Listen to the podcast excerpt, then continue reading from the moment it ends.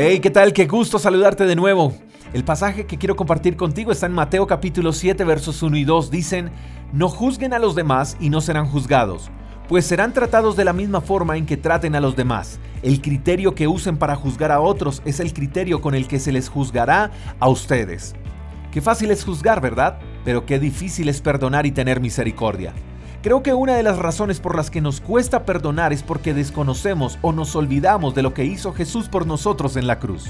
Él no nos señaló cuando pudo juzgarnos, señalarnos y criticarnos. Él no lo hizo. Al contrario, se entregó por completo en la cruz por cada uno de nosotros. Y cuando se nos olvida ese sacrificio tan precioso, nos convertimos en jueces Vemos los errores y las equivocaciones de los demás y en vez de extender nuestras manos para levantar, abrazar y restaurar, lo que hacemos es señalar, juzgar y condenar.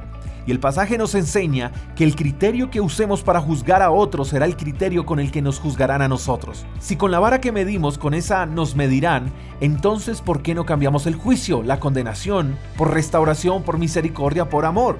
Si como tratamos a los demás seremos tratados, ¿por qué no tratamos a los demás con amor y delicadeza?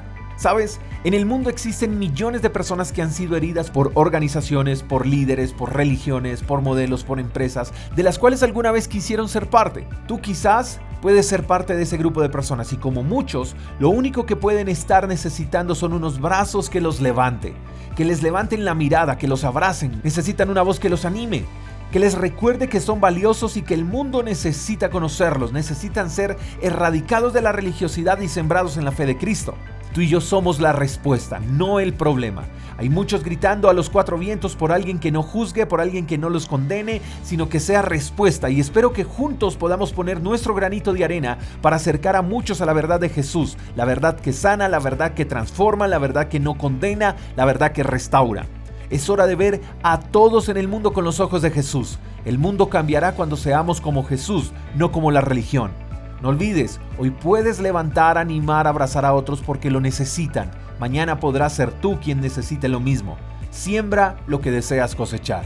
Espero que tengas un lindo día. Te mando un fuerte abrazo. Hasta la próxima. Chao, chao. Gracias por escuchar el devocional de Freedom Church con el pastor J. Echeverry. Si quieres saber más acerca de nuestra comunidad, síguenos en Instagram, arroba Freedom Church Call. Hasta la próxima.